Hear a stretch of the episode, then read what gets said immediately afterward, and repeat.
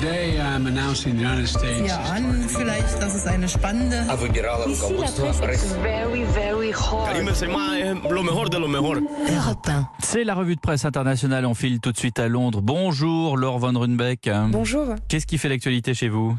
Alors je vous parle ce matin de deux prisonniers britanniques qui auraient été capturés par les Russes la semaine dernière à Mariupol. Dans deux vidéos dont des extraits ont été partagés par les médias ici, Sean Pinner, 48 ans, et Hayden Aslin, 28 ans, demandent sous l'œil d'une caméra russe à Boris Johnson de les échanger contre un oligarque pro-russe, Viktor Medvedchuk, capturé, lui, par les Ukrainiens.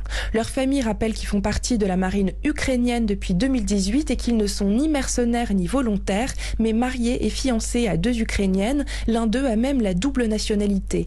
Pour le Daily Mail, Vladimir Poutine tente d'en faire des pions dans sa guerre sanglante. Et pour le Guardian, c'est une escalade dramatique dans la guerre de propagande entre Russes et Ukrainiens. Merci Laure, direction la Turquie à présent. Bonjour Rémi Trio. Bonjour à tous. À la une chez vous de la nouvelle opération militaire turque dans le nord de l'Irak. Ankara a déclenché hier une intervention contre les bases des rebelles kurdes du PKK.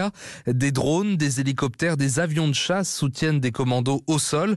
L'armée turque combat régulièrement le PKK dans cette zone avec l'accord de fait des Kurdes irakiens. Milliette rapporte la rencontre vendredi dernier à Istanbul entre le président turc et Masrour Barzani, le premier ministre du gouvernement régional du Kurdistan, 48 heures avant le début de l'intervention.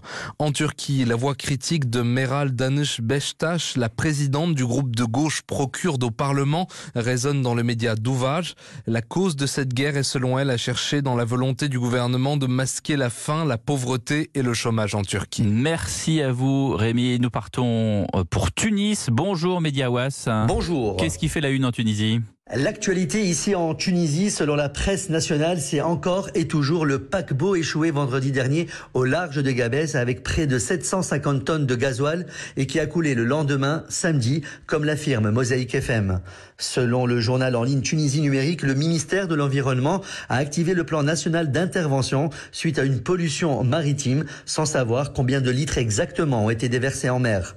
D'après la radio Shams FM, une cellule de crise est réunie en ce moment même pour aux risques environnementaux en rapport avec la fuite du gasoil en mer au large de Gabès avec la mise en place de barrières anti-pollution autour de la zone du naufrage, le pompage du fioul et l'inspection par des plongeurs de l'état de la coque. Merci beaucoup à vous Bédi.